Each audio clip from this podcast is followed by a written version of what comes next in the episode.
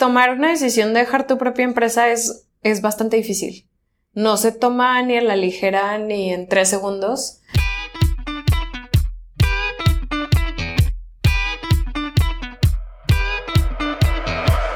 Hola, soy Alex Galvez y esto es Fundadores, el podcast donde me dedico a tener conversaciones con fundadores de startups latinoamericanas para deconstruir sus experiencias, su historia, sus errores y sus aciertos. Y así encontrar los aprendizajes y herramientas que tú puedes aplicar en tu día a día. Bienvenido. En esta ocasión estoy con Marcela Torres, fundadora de Hola Code, una startup que enseña a migrantes a programar para después conseguirles empleo como desarrolladores de software. En la entrevista hablamos de las dificultades extra con que tienen que lidiar las mujeres emprendiendo, ya que aún no existe igualdad de oportunidades. Además, hablamos de cómo fue su salida como CEO de Hola Code y la carga mental que conlleva ser el CEO de una empresa. Espero que disfrutes esta entrevista. Marcela, bienvenida a Fundadores. Muchas gracias, muchas gracias por la invitación. Me gustaría primero preguntar, ¿cómo, cómo entraste al mundo del emprendimiento? Ni siquiera yo sé.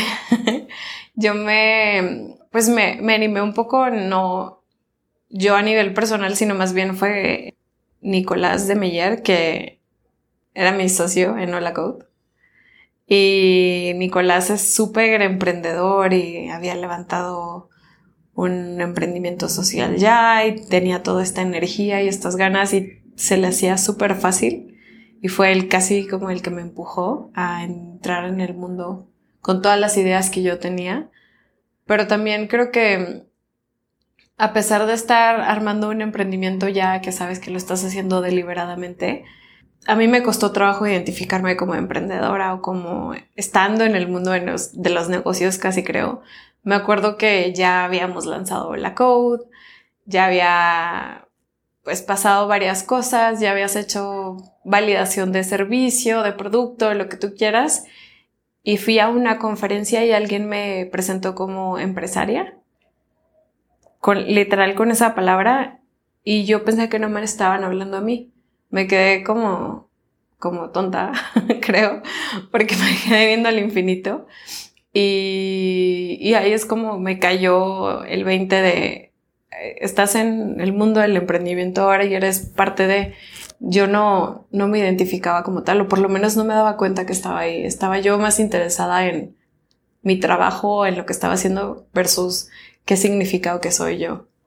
¿Y cómo fue que, llegaste con, bueno, que Nicolás llegó a ti, que pues, entre los dos hablaron y decidieron, pues, empezar? Creo que es una larga historia.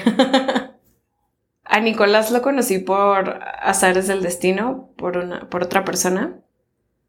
Y creo que, no sé, teníamos muy buena química. Él tenía unas ideas de hacer un bootcamp para empresas, pues él entendía la necesidad de desarrolladores de software en el país desde su perspectiva y yo la entendía desde otra perspectiva, pero creo que hicimos una conexión inmediata muy rápido. Y hablando un poquito de ti, tú anteriormente no hacías nada que ver con tecnología, más bien estudiaste relaciones internacionales y cosas pues, más de ciencias sociales. ¿Cómo, ¿Cómo fue que que te diste cuenta que te gusta la tecnología, que te fuiste metiendo cada vez más en la tecnología y acabaste poniendo una startup de, de bootcamp de enseñar a programar. Es súper interesante porque a mí siempre me ha interesado la tecnología. De hecho, yo me gané una beca para la licenciatura y yo fui a una feria de carreras porque pues te dan la beca y puedes decir que vas a estudiar. Yo fui a la feria de carreras y cuando llegó al departamento de ingeniería, me interesó como mecatrónica, me acuerdo. Y yo, yo me acuerdo, le había contado a mi papá que iba a estudiar mecatrónica y tal. Y en, en la feria de carreras me pregunta el director de, del departamento de ingeniería y me dice, me pregunta sobre una fórmula de física. Te juro, no me acuerdo qué fórmula es, pero me preguntó algo de física. Yo no tenía la menor idea y me la pone como en, en una hoja y me dice, ¿cómo resuelves esto? Y le dije, no sé, la verdad es que no sé, pero por eso quiero entrar a una ingeniería, para que me lo enseñen. Y yo todavía creyendo que le estaba agregando a mi poder de, mira, yo puedo, le dije, me gané una beca, entonces trabajo súper duro y aprendo muy rápido. Estoy segura que me, que me puedes enseñar cualquier cosa. Y se quedó callado y se me queda viendo y me dice, no, no, mijita, vas a perder tu beca si te metes a la ingeniería. Mejor métete algo que puedas asegurarte que no vas a perder tu beca. Prácticamente me dijo, mira, ahí están los de humanidades, están los de ciencias sociales, vete hacia allá y infórmate más. Y la verdad es que pues yo tenía una beca y era mi, mi, oportunidad para hacer una licenciatura.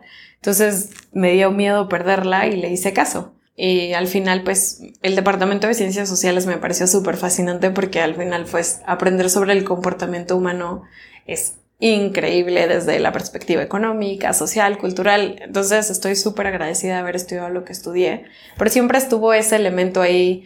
También pues a mí me gustaba desde que teníamos compo en la casa estar ahí jugando con el HTML de MySpace y esas cosas como es medio de adolescente que andas ahí en la computadora picándole a cosas. Y yo hice una maestría en desarrollo social cuando hice mi tesis, me acuerdo que pues era como libertad creativa y estaba yo súper obsesionada ya para ese entonces en cómo podemos usar la tecnología para temas sociales. Entonces escribí toda una tesis alrededor de herramientas de tecnologías con fines sociales.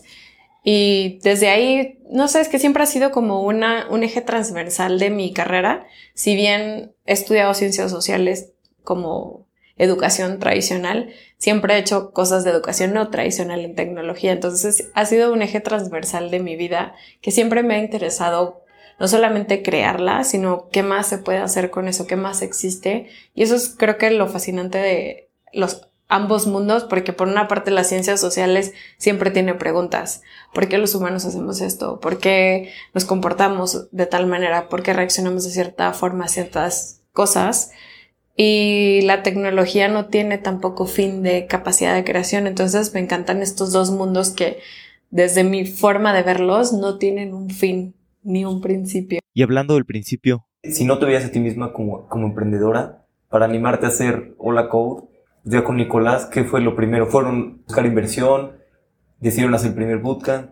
Supe que tuvieron un poco de problemas, bueno, dificultades consiguiendo a las primeras personas para para llenar el bootcamp y lo que hicieron fue decir un call center, ¿no? Sí. Porque pues, justo ahí estaban sus usuarios objetivos y darle volantes, invitarlos a que conocieran el programa.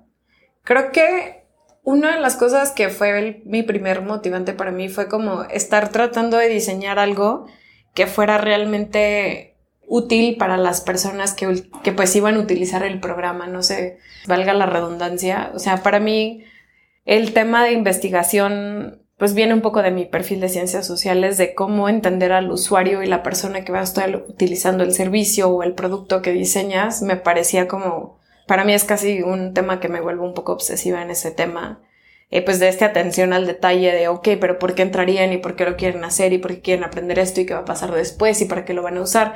Hacerme un montón de preguntas y tratar de validarlas con las mismas personas que desde mi perspectiva se podrían beneficiar del programa y pues creo que eso era lo que me, me, movía muchísimo y también ir encontrando y conociendo a las personas sobre la marcha fue lo que hizo que pues me siguiera motivando a diseñar una solución adecuada, que eso es como el motor de cuando dices, ah, estoy, lo que estoy creando tiene validez en el mundo real y es útil para alguien. Es súper diferente que ya tengo una idea en mi cabeza y pues está en mi cabeza y se acabó y no, no tiene espacio en el mundo real pues es un poco diferente. Y también, pues sí, obviamente fue bien difícil conseguir a las primeras personas que entraran a un programa que uno nadie conocía, que dos, pues prometía muchas cosas muy alentadoras y tres, pues también con una población que pues nos guste o no, eh, la población migrante tiene todo el derecho de tener desconfianza. ¿Por qué? Porque han vivido muchísimo abuso desde coyotes hasta sistemas pues que debieron de haberles protegido como sistemas de protección social o lo que sea, pues les han fallado. Entonces que venga una chica a decir te voy a enseñar a programar en cinco meses, pues es, está bien que creas que no va a pasar. Fue difícil, pero también un elemento bien importante fue trabajar con Lenny Álvarez. Lenny Álvarez era directora de reclutamiento en Hola. Ahora se dedica a temas de activismo para su comunidad porque ella es migrante de retorno. Y ella era como una persona increíblemente fascinante y creativa porque es ella quien se le ocurrió hacer esta combinación de mensajes en los call centers. Trabajamos en conjunto porque lo que yo hice fue un mapeo de dónde están concentradas las poblaciones con las que queremos trabajar y el proceso creativo de cómo y qué les decimos y en qué momentos, pues también era parte del trabajo que ella hacía. Entonces me parecía muy fascinante trabajar con ella. Claro, ¿y cómo fue que ella se unió al equipo de la Code? ¿Cómo llegaron con ella? ¿Cómo la reclutaron? Fue loquísimo, fue la primera persona que contraté en la Code, en la historia de la Code. Y mm, para mí fue un privilegio y un honor trabajar con una persona tan creativa. Ella tiene un perfil fascinante. Ella empezó a trabajar desde los 16 años ayudándole a su papá porque pues su papá no hablaba bien inglés en Florida. Entonces ella era quien lidiaba con los clientes y ella dependiendo de cómo veía a las personas, porque su papá trabajaba en landscaping en Estados Unidos. Entonces, dependiendo de cómo veía a los clientes, ella decidía el pricing, que pues me parece genialidad, una genialidad para una persona tan joven. Y cuando la conocí fue porque yo estaba haciendo un focus group para conocer más las necesidades de la población migrante, que por cierto me la paso hablando en spanglish, perdón si lo hago, es parte de mi naturaleza norteña y también la vida que he estado viviendo en los últimos tres años, entonces un poco de mezcla de idiomas. Pero bueno, yo hice un focus group, ella vino, la conocí, me pareció una persona súper interesante y en ese entonces había una convocatoria, pues yo necesitaba ayuda con Holacode porque ya estábamos muy cerca de cerrar inversión y hacer un montón de cosas ni siquiera era una posición bien definida, ¿sabes? Era casi un atrapa todo, ayuda, ayuda, ayuda. Dentro de esa convocatoria aplicaron muchas personas con muchas, digamos, credenciales muy válidas, desde MBAs hasta experiencia en el mercado, muy interesantes, pero el perfil de Lenny a mí me pareció fascinante porque justo me contó esta historia de cómo, cuando le pregunté cuál, cuál es tu primera experiencia laboral, me contó eso versus cuando le preguntas a alguien y te dicen, ay, trabajé para el nombre de tal corporativo como practicante cuando acabé la universidad, es radicalmente diferente. Y pues eso habla mucho del potencial de emprendedurismo que tiene Lenny, que espero que algún día lo explore y lo explote y yo voy a estar ahí para apoyarla. Y por otra parte también de su ingenio creativo. Entonces, pues, no sé, así es como llegamos a trabajar juntas. Y cuando hiciste este focus group, ¿en qué etapa estaban? ¿Ya sabían que, que querían hacer un bootcamp de programación? ¿O sabían que querían hacer algo para la población migrante? Exactamente cómo fue surgiendo todo y evolucionando la empresa. Creo que era una combinación de todo. Por una parte, el tema del bootcamp salió como resultado de Nicolás ya había trabajado en entrenamientos corporativos, más bien con empresas, en temas de programación pero no necesariamente como un bootcamp. Al tema de bootcamp se llegó porque pues por una parte era como el método y la fórmula que estaba sucediendo en el mundo para eh, aprender de manera acelerada a programar y también pues educación no tradicional pero que también ofreciera un espacio en el que las personas se pudieran conocer y fueran a aprender y hacer diferentes cosas que tiene sus retos para la escalabilidad, pero tiene también sus beneficios eh, en términos de creación de comunidad, ¿no? Que también pues para la población con la que se trabajaba era bastante importante. Entonces, creo que fue una iteración. Cuando estábamos haciendo focus groups, creo que he hecho focus groups siempre. O sea, era como, a ver, ¿qué está fallando en términos? Siempre, para mí, siempre es muy importante escuchar a las personas, a los usuarios, intento, no, no quiero decir que soy perfecta y que lo hago bien todo el tiempo, pero sí trato de escuchar y trato de ver qué se puede cambiar y modificar para, para mejorar las cosas siempre, porque aunque no nos guste luego como emprendedores, el mejor feedback, la mejor retroalimentación que puedes recibir, pues es de una persona súper enojada con tu plataforma o con tu servicio porque ya identificaste un hueco o algo que no está funcionando. Entonces hay que escuchar eso también y parte de eso pues eh, es a través de escuchar a las personas que ya están usando el servicio o el producto o también haciéndolo con focus groups si todavía no lanzas, ¿no? Entonces es una buena herramienta para ir conociendo y entendiendo qué es lo que está pasando. Y hablando un poquito de los retos de ser CEO mujer, sé que a veces es más complicado que para los hombres y a veces pues no hay tanto apoyo, ¿no? La gente, no lo sé, pues tiene retos muy particulares, ¿no? Uf, creo que los retos son monumentales y, son estructurales y transversales y voy a aventar un montón de palabras así, ¿no? Pero creo que por una parte, nosotras mismas como mujeres no sabíamos o no nos dijeron que podíamos hacer esto. Entonces, eh, las mujeres que nos hemos atrevido a tomar dicha posición, pues no existe un manual de cómo hacerlo. Entonces también a veces es difícil navegarlo a nivel personal.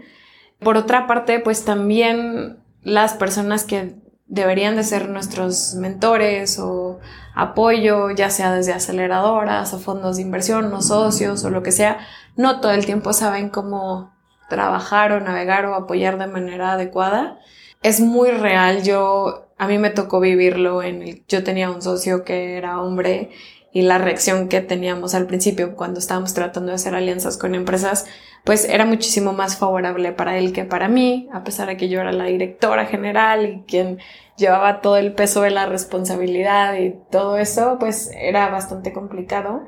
Aprendes como mujer a hacer ciertos hacks que cuando hay clientes grandes o empresas que funcionan de cierta manera, pues no vas tú como mujer, finges que tú no tienes poder, o a veces te ayuda muchísimo que la gente te subestime. Son hacks, pero me parece súper triste que nosotras mismas tengamos que a veces reducirnos para poder lograr nuestras metas. Una historia que yo siempre cuento y eh, que a mucha gente le parece divertida pero luego triste, es que también una forma en la que yo hacía o conseguía que personas pues me contestaran el teléfono de cierto tipo de pues nivel en ese entonces cuando no eres nadie, estás tratando de lanzar una empresa, es que yo hablaba a nombre del licenciado Camilo Torres. Licenciado porque tú y yo sabemos que en México decir, ay, el licenciado le habla, para algunas personas significa muchas cosas, lamentablemente porque somos un país muy clasista. Y Camilo es el nombre de mi perro y Torres es mi apellido. Entonces yo decía, el licenciado Camilo Torres me pasó su número de teléfono, aunque yo lo hubiera encontrado en internet. Y me contestaban, yo creo que era como el miedo de haberse olvidado del nombre de una persona importante que tenía su teléfono, que hacía que las personas me dieran por lo menos esos cinco minutos que no me hubieran dado si fuera yo presentándome. Entonces yo hablaba en nombre de, de, un hombre, pero en realidad era un perro y estaba hablando en nombre mío y funcionaba. Y es súper chistoso porque es mi perro y lo ve, y yo lo veía y estaba sentadito al lado de mí como viéndome con su carita emocionada de me vas a dar un premio o no.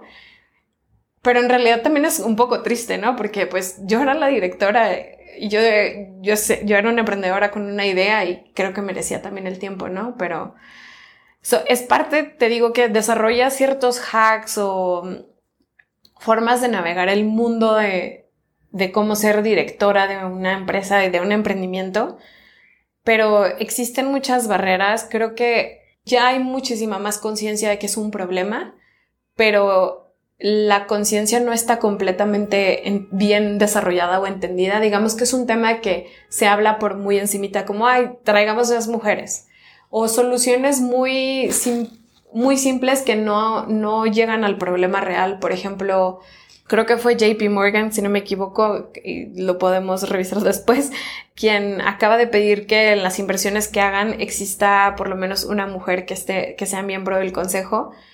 Eso no significa nada, o sea, lo único que va a significar, lo único que va a resultar es que pues van a poner una mujer ahí y tal, pero yo he estado en situaciones en las que ha habido mujeres que tienen más poder que yo o que están en situación de, pues, de poder invertir o estar en tu junta de consejo y eso no significa que te ayuden o que te apoyen o que, o que signifique que las cosas van a mejorar para una mujer directora. No, en cambio, a veces es un poquito más complicado porque por lo menos en mi experiencia personal he visto que algunos hombres que han sido quizás sensibilizados al problema, pues si bien no saben cómo navegarlo, por lo menos se lo cuestionan. Las mujeres no, entonces todo el mundo asume que solo porque es mujer no significa que no va a tener una dinámica de poder o va, o va a tener actitudes o reacciones machistas hacia otra mujer, porque sí pasa. Entonces es, es sumamente complicado. ¿Y alguna ventaja que hayas visto pues, después de, de ya varios años que hayas aprendido? No sé, tal vez tener acceso a, a algunas mujeres mentoras de buena pensión o no lo sé.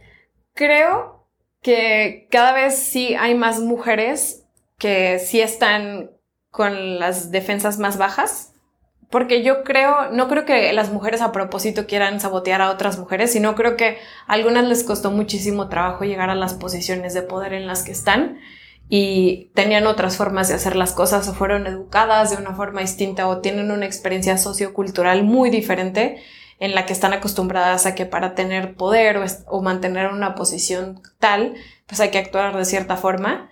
Creo que ya hay muchas mujeres que están cambiando esa forma de pensar y sí están abriendo espacios para ser mentoras. Me he topado con mujeres fascinantes que ya tienen 10 o 15 años de experiencia más que yo y tienen muchísimo que contarme y aportarme y a mí me ha servido muchísimo.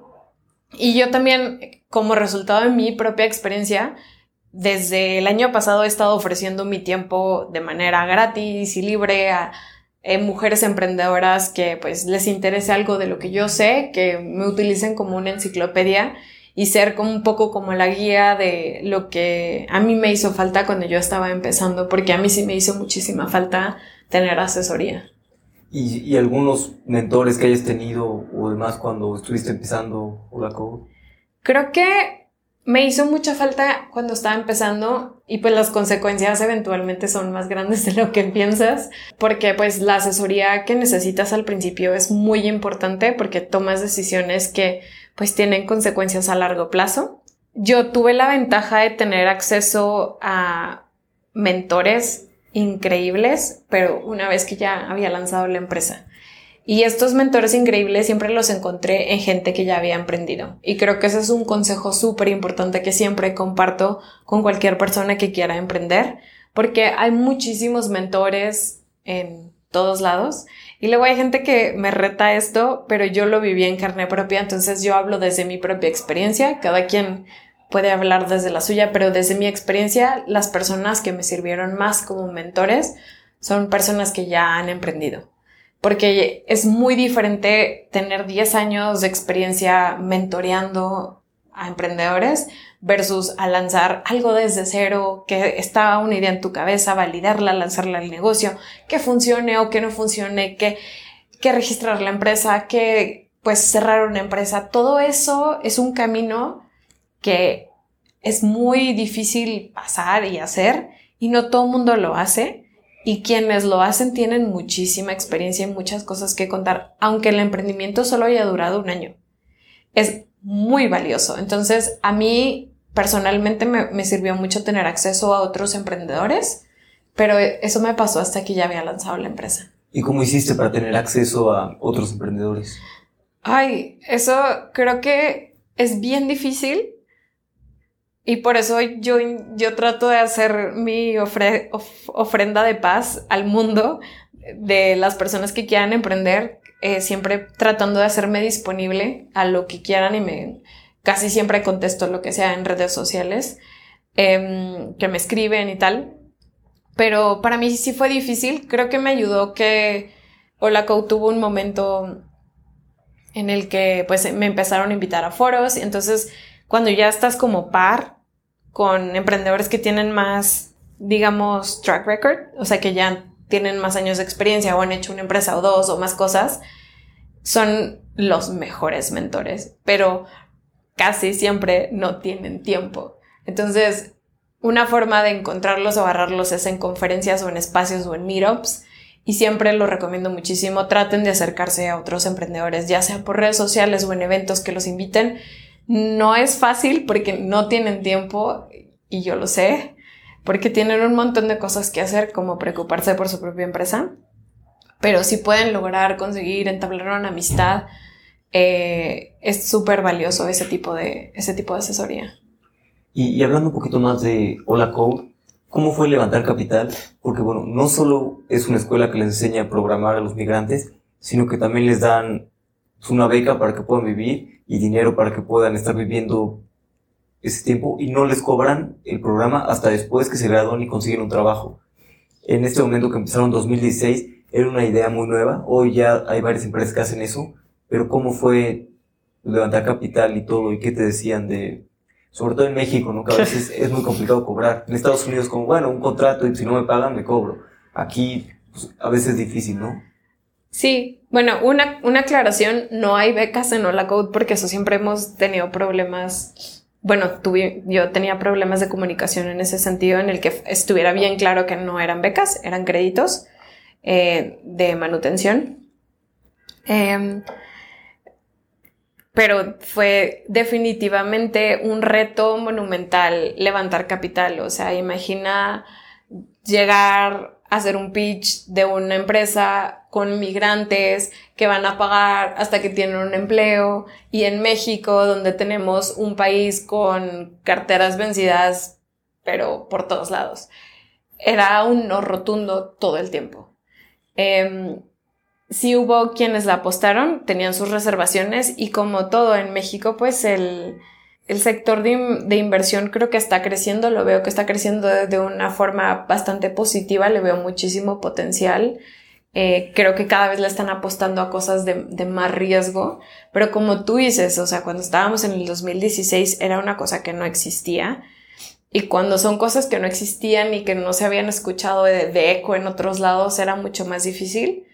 Pero, pues, al final del día creo que el, el, sector de inversión de, por lo menos de capital de riesgo en México, se está moviendo en, una dirección en la que están viendo que hay que apostarle por ese tipo de ideas que no existen. Creo que una cosa que ayudó muchísimo a la Code es que había mucha investigación de mercado detrás de la propuesta que hicimos. Y esto quiere decir que habíamos estudiado ya el comportamiento crediticio de las personas migrantes. Un, un, elemento interesante es que pues no tienen el mismo comportamiento de crédito que en México porque pues vivieron en los Estados Unidos o en otros países donde las reglas para obtener un crédito son radicalmente diferentes. Entonces pues no existía tanto esta cultura de no pago. Entonces por ahí había como evidencia y forma de documentar el trabajo que se buscaba hacer y creo que eso facilitó eventualmente el acceso a inversión.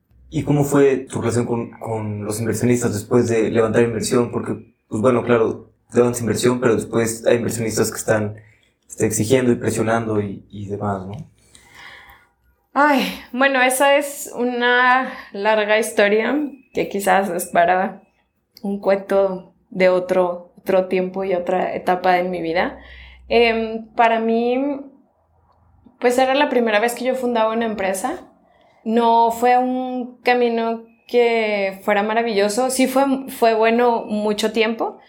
Tuvo dificultades, muchas dificultades que creo que pues estuvieron mucho fuera de mis manos, también fuera de manos de las mismas personas eh, que, que, que, hicieron inversión. Creo que tengo mucha esperanza en que el, el sector de inversión en México tenga más aprendizajes y tenga cada vez mejores prácticas. Lo estoy viendo, veo que van en una muy buena dirección y me, me, emociona mucho ver todo lo que se va a crear en el país y los emprendedores y emprendedoras que van a ser apoyadas en el sector. Mi, mi experiencia personal pues fue un poco más complicada, pero pues... Y, y, metiéndonos un poquito más en ese tema de tu salida de, de Hola Code, debe ser complicado porque tú es una empresa que tú fundaste, es tu bebé, y después de, pues lo más complicado es el principio, ¿no? Y toda la carga, ya te acostumbraste a vivir con la carga de la empresa, del CEO, de la presión emocional. Sí, pues creo que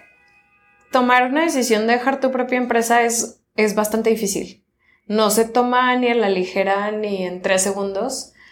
Es muy, muy, muy difícil. Hay muy poca documentación al respecto, hay muy poco información, hay muy poca gente que se atreve a hablar de eso, ni siquiera en un espacio como un poco más público, sino a manera personal. Yo para tomar la decisión traté de hablar con muchas personas que ya lo habían hecho o no lo habían hecho o lo habían pensado en hacer y mucha gente prefiere no hablar del tema. Mucha gente también lo compara con un divorcio. Yo nunca me he divorciado, entonces no lo puedo comparar con eso. Es un proceso bastante difícil porque es una idea tuya es algo que creaste desde cero, que se, que se transformó y se hizo realidad, es un proceso muy doloroso, es un proceso que no tiene mucha información, que no le da muchas herramientas. No, no hay herramientas, no hay, no, hay, no hay como todos estos paquetes de escuelas de cómo abrir tu startup o cómo abrir una empresa o no hay una de cómo cerrarla.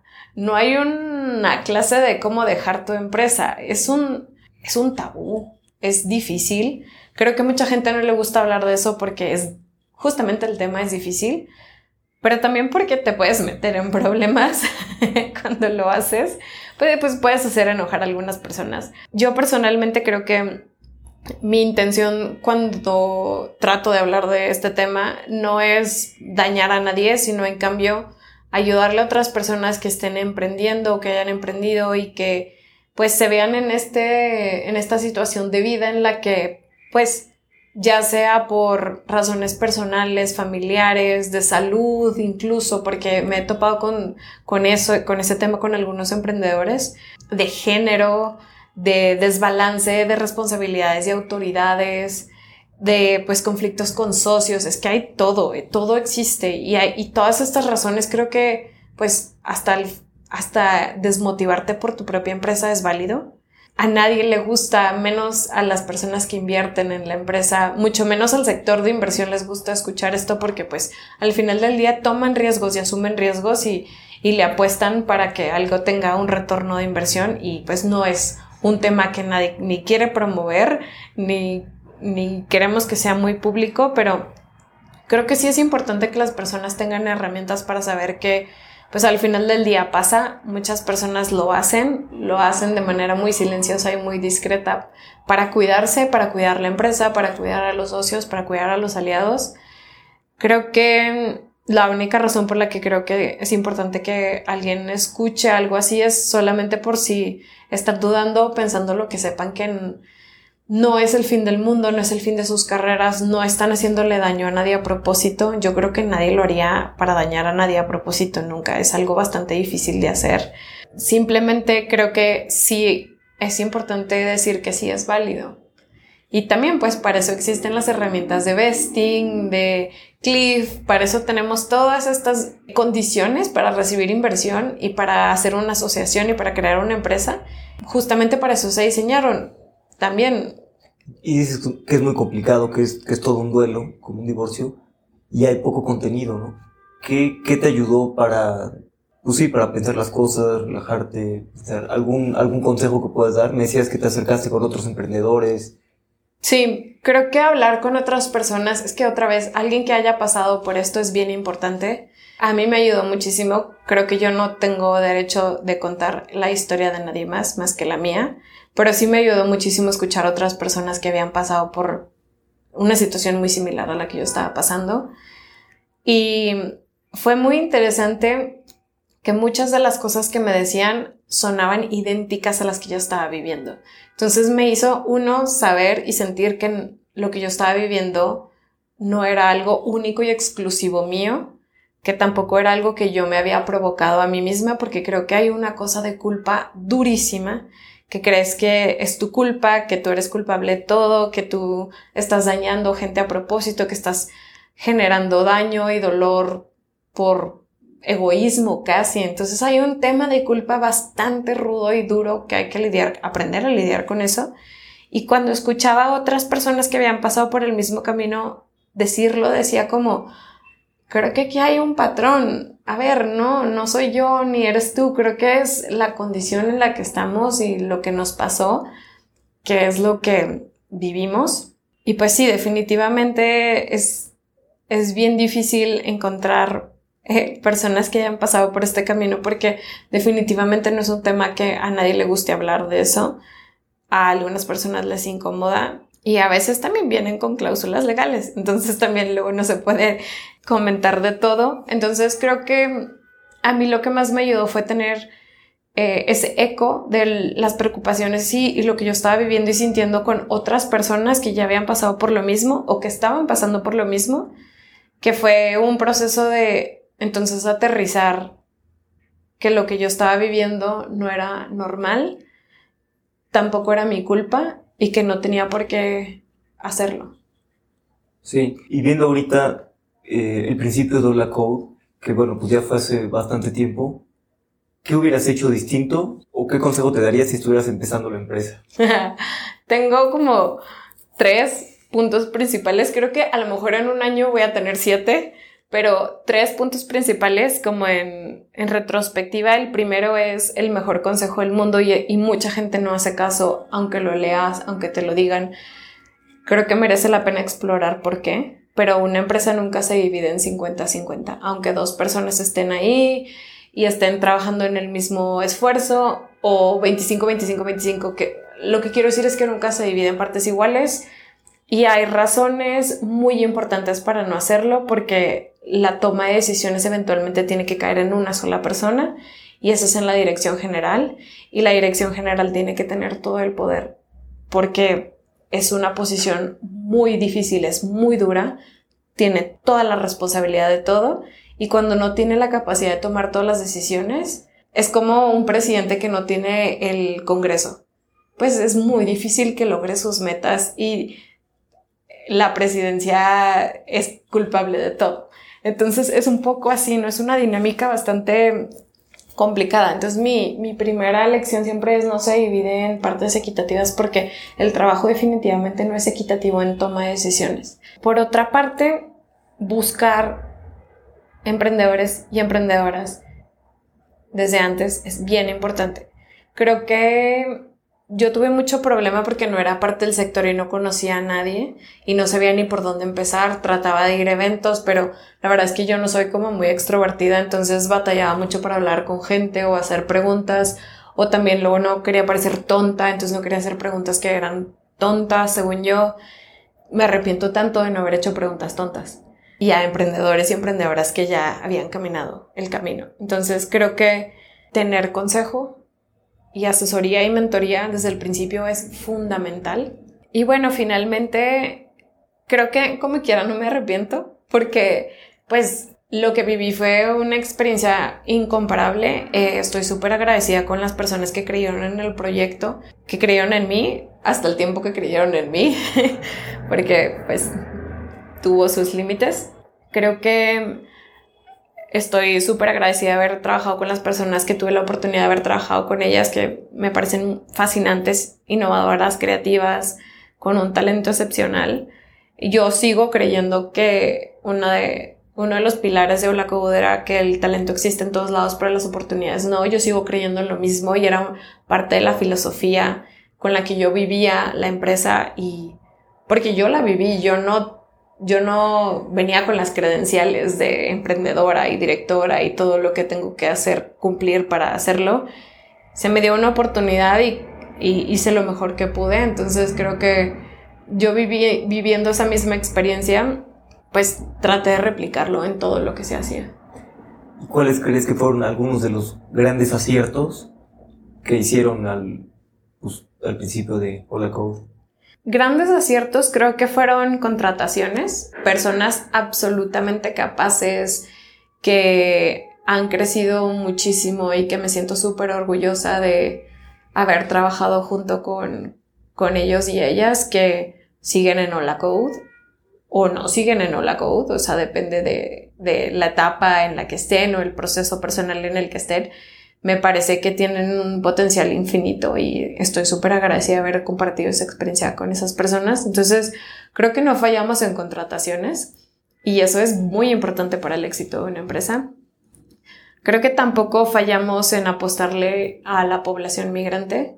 Tuvimos ese acierto de apostarle a quien muchas personas no se atreverían a apostarle, entonces hacer algo bastante atrevido y deliberado y, y creo que valiente de parte de todo el equipo y, los socios y las personas detrás de la empresa fue un acierto enorme.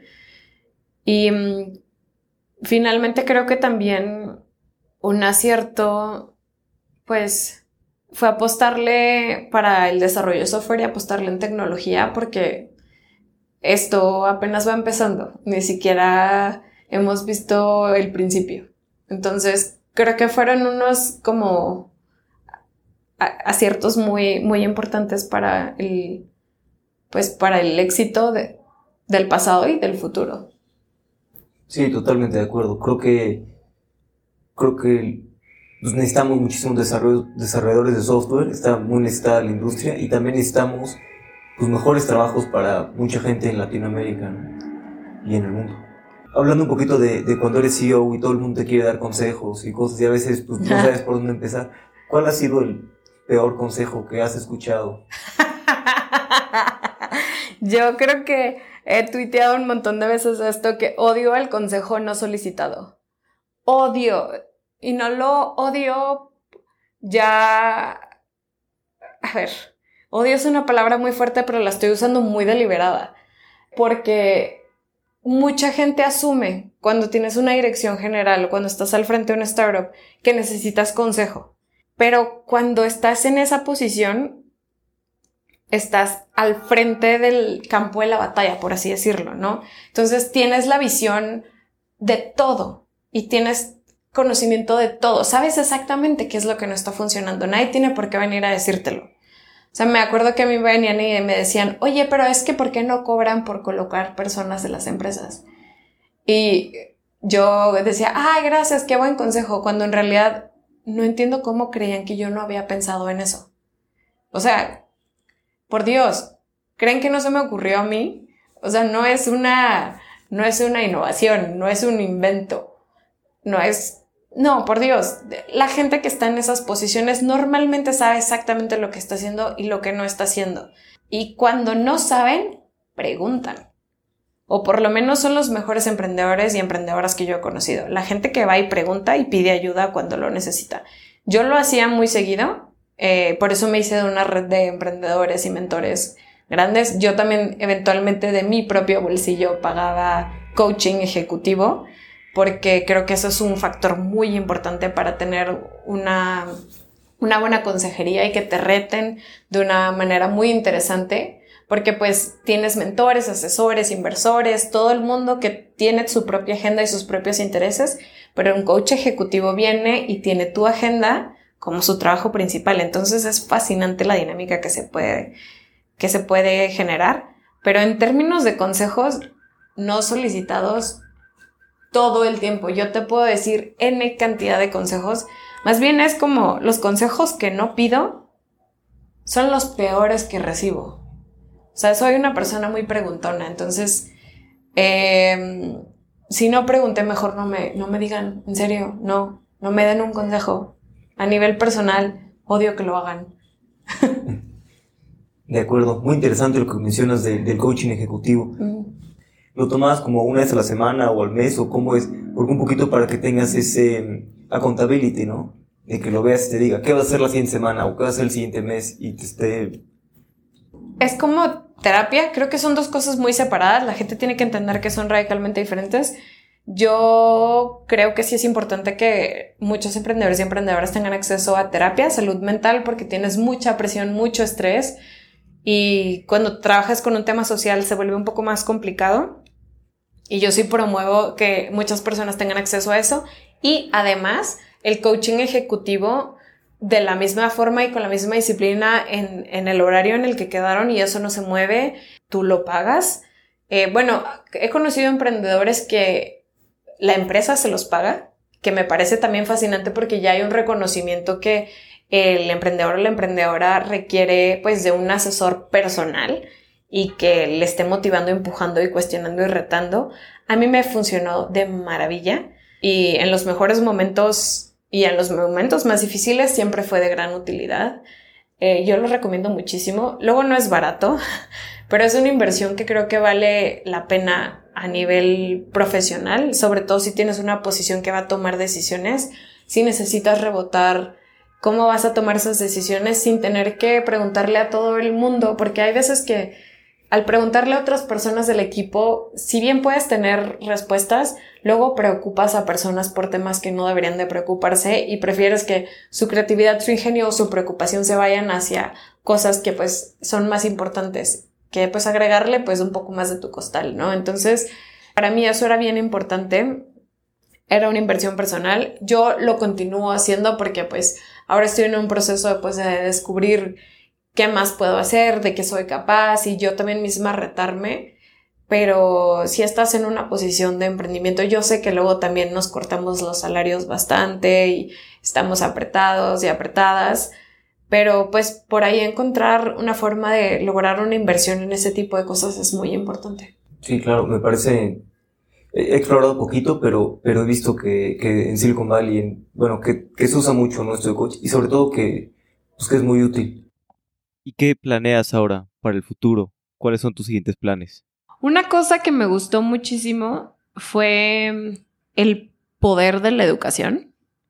O sea, fuera de trabajar con personas migrantes o no, que creo que eso pues es muy especializado y aprendí muchísimo, pero creo que también es un espacio que requiere otro tipo de atenciones adicionales a nada más programación. Pero me encantó ver el proceso de transformación cuando una persona tiene acceso a la educación y educación en tecnología. Entonces creo que para mí ahorita algo muy interesante sería como qué más se puede hacer con educación en tecnología, con herramientas de tecnología y no solamente para México, para toda Latinoamérica. No sé qué más podemos hacer cuando llevamos y acercamos este tipo de educación a poblaciones que están digamos que pues no atendidas directamente o que no tienen acceso a oportunidades o que no tienen acceso a este tipo de educación pues de alta calidad y eficiente normalmente en sus vidas cotidianas. Entonces, ¿cómo, ¿cómo hacerlo? ¿De qué manera? ¿Qué más se puede hacer? Creo que es interesante. ¿Y qué estás pensando? ¿Tomarte un tiempo, trabajar en alguna startup un tiempo, luego volver a emprender? ¿Volver a emprender ahorita? ¿Quién sabe? Volver a emprender ahorita creo que no. es algo que es una experiencia muy ruda. Creo que muchas personas se los dicen y se los dicen muchas veces. Hacer una startup es difícil, emprender es muy difícil. Y sí, es muy difícil. Y una vez que lo dejas de hacer, de repente sientes como, uff, no tengo 20 kilos en mi espalda. Y entonces creo que el sector me gusta mucho. Me encantan las startups, me encanta la energía que tienen. Me encantaría poder ayudar y sumarme con otros emprendedores o emprendedoras que pues admire y que yo sienta que les pueda aportar algo que les pueda ayudar en sus equipos, creo que sería interesante para mí como continuar con esa energía y en ese sector, pero yo personalmente no liderar la empresa. Sí, sí, sí, tomarte un descanso, ¿no? Sí. Vamos a pasar a mi parte favorita de la entrevista, que es la ah. serie de preguntas rápidas. Ok. Este, yo te hago una pregunta y tú contestas en 60 segundos o menos. A ver si puedo, porque soy muy parlanchina. No pasa nada si, si te pasas. ¿Cuál es el libro que más has regalado o aquel libro que más ha impactado tu vida? El libro sería, se llama All About Love de Bell Hooks. No sé cómo se llama en español, pero es fascinante. Te reta tu construcción de lo que significa el amor y no, no, no solamente romántico.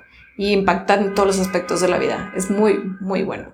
¿Cuál es tu hack favorito para ahorrar tiempo o para ser más productivo? ahorrar tiempo. Cuando me levanto en las mañanas escribo tres cosas que quiero hacer en el día, solamente tres, porque si las cumplo, eh, en realidad pues me siento que logré algo, pero también es mucho más fácil agregarle a tres que quitarle a diez. Entonces es un buen hack para, para ser más productiva. ¿Hay alguna frase con la que te identifiques y te gusta vivir tu vida? Uf, eso está difícil, creo que ya se me olvidó que quería contestar. Una frase con la que me identifique, pues es que de hecho me la tatué y se me olvida, a pesar de que me la tatué, se déjalo ir. O sea, deja ir, pero no nada más déjalo ir una sola cosa, deja ir una idea, deja ir eh, el sentimiento, deja ir la emoción, deja ir las cosas en general, por lo menos 30 segundos antes de reaccionar porque sirve muchísimo para un montón de cosas. Luego a veces tengo un montón de ideas, me voy a dormir y en la mañana ya están acomodadas. Entonces como dejarlo ir, eso de, ay no, es que quiero acabar hoy en la noche, déjalo ir y déjalo ir y yo me lo tengo que repetir y lo tengo tatuado para que no se me olvide porque trato de vivir con esa filosofía que tiene muy buenos resultados y ya me pasé de 60 segundos. No pasa nada. ¿Qué creencia o hábito has cambiado en los últimos cinco años que ha mejorado drásticamente tu vida? soy bastante estricta en mis horas de dormir. Eh, antes no me importaba tanto, ahora ya me di cuenta, es alimento para mi cerebro, tengo que dormir ocho horas, si no, no funcionó. ¿Hay algún punto de inflexión en tu vida que haya cambiado la forma en la que ves las cosas? Ah, muchos. Yo creo que la vida tiene todo el tiempo aprendizajes personales y si no estás aprendiendo te mueres, se acabó. O sea, entonces creo que para mí desde que yo recibí una beca, yo estaba en la primaria la primera vez que recibí una beca, desde ahí aprendí que invertirle a mi persona y a mi educación y a mi crecimiento siempre va a tener resultados fructíferos. Entonces, eh, para mí, que alguien apostara por mí desde tan chiquita, pues cambió radicalmente mi vida. Marcela, muchas gracias por tu tiempo. El tiempo es lo más valioso que tenemos. Siempre podemos hacer más dinero, pero no más tiempo. Gracias. Gran plática con Marcela. Pudimos hablar de varios temas muy importantes que normalmente no se tocan. Espero que hablar de estos problemas nos ayude a reflexionar y ayudar a otros emprendedores pasando por dificultades similares. Si te gustó este episodio, te invito a que te suscribas en Spotify, Apple, donde sea que escuches tu podcast. O aún mejor, mándaselo a alguien a quien le pueda gustar. Si quieres pedir algún invitado, escríbeme a alex.fundadorespodcast.com. Hasta la próxima.